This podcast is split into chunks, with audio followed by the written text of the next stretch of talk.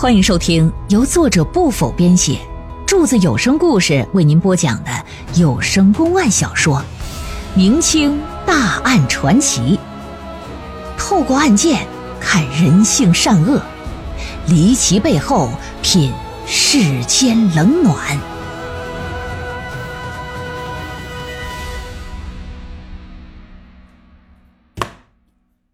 这十恶罪呀，是从隋朝开始被写入刑法的，一直沿用到清朝灭亡啊。不赦就更好理解了，但凡是犯这十种罪的，一律都不能赦免。其中以头三个最为严重，一旦被定了罪，你是必死无疑啊。有的时候咱说能赶上皇上过生日啊，或者皇太后这个过生日啊。呃，家里生了个小龙子啊，啥的，能天下大赦，有喜事但这种人不在涉猎的范围之内。县衙大堂之上是灯火通明啊，四个女人齐齐跪在地上，面对唐征义的这个审问呢，他们对于杀人一事啊，也是供认不讳。而当被问到为什么要杀人的时候，四个女人是鼻涕一把泪一把呀，就讲述过去几年所遭遇的一切。唐征仪显然不会只听杀人犯的一面之词，又传唤吏府的其他奴仆，询问他们四个说的是否属实啊。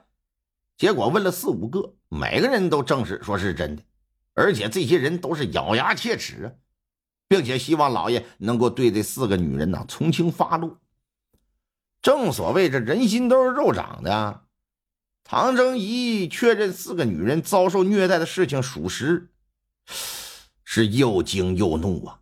惊的是他没想到平日里看上去温文尔雅的厉万通，竟然是人面兽心；怒的是他竟然会使用那么多残酷的方式虐待自己家里的女人，简直没有人性。对于四个女人也是心生同情啊。也想帮他们减轻责罚，甚至说至少啊，想帮他们寻一条活路。老爷就问说：“你们是临时起意要杀的呀，还是说早有预谋啊？”从法律层面上来说，临时起意和蓄意谋杀在判刑时是完全不一样。如果是蓄意谋杀，是要被判死刑的。而要是临时起意，拿今天话来讲，就激情杀人、形势所迫造成的，那么是可以减刑的。你要是见多识广，脑子转的够快，你听人大人这么一问，一定得说是临时起意。可这四个女人哪懂啥法律，在杀人之前就已经做好掉脑袋准备了，压根儿也没想过要逃脱刑责之事，直接交了尸底儿了。说实不相瞒，早在湖北兴山县的时候，我们就想整死他，只是那时候啊，我们还没下得了那个狠心。这回他着实是给我们逼得无路可走了，所以说我们早就商量了，早就想整死他俩。唐征一一听，这可真是好良言难劝的该死的鬼，直皱眉头，说：“李万通和张志儿长期虐待你们，你们都没有动手。”今晚你们却付诸于行动，想来一定是因为关通判到你家里吃饭，他当着他的面打了糗事，致使你们都很愤慨，一时气不过，才对他二人下的杀手，是这么回事吧？不是，大人，今天晚上这事儿啊，就是个引子。我们想杀他们的想法已经由来已久了。今天晚上动手之前，我们事先已经商量过无数回了，都演习过。完了。大人心说：“我是怎么找补也找补不回来了，这四个娘们也太不上道了啊！我一堂堂知府，面对这杀人案，又是我这同僚，我不能公然的告诉你们该怎么录笔录、做口供吧？”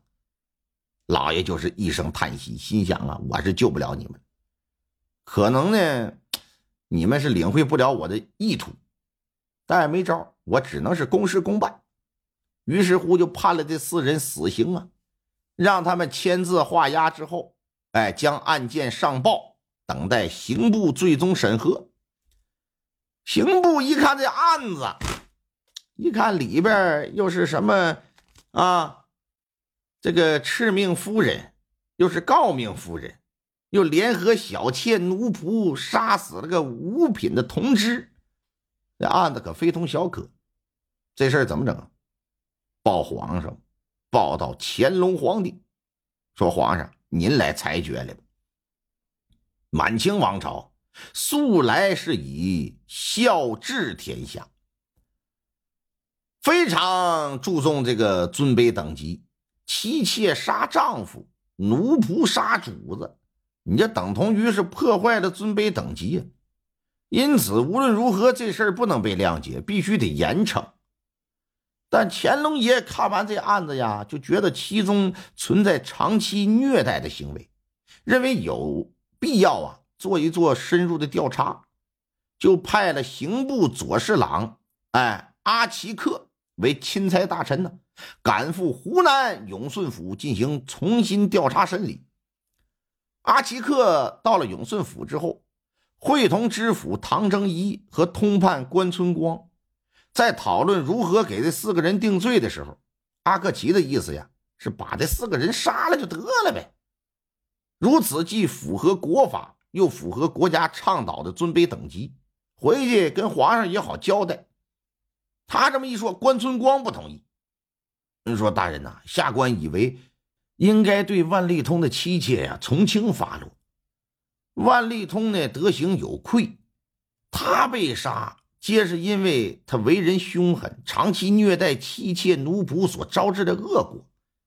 古人云呢，夫义夫听，丈夫要是说不义，那你也不能怪你媳妇报复。所以说，应该按照常人来量刑。”可以区分为首犯和从犯，让四个女人呐为两个凶恶之人抵命，你这事儿有点不合适。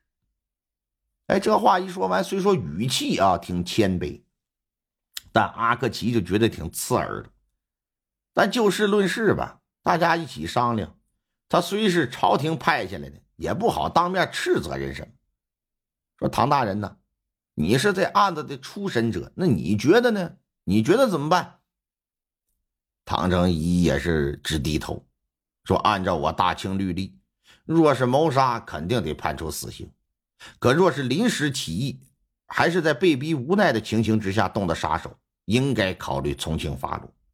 以下官之见，本案呐不能算作谋杀，应该属于临时起意，可以处首犯死刑，不应该是四人都判死啊。”虽然他和关春光所言不一样，但俩人中心思想显然都不赞同把四个人全部砍脑袋。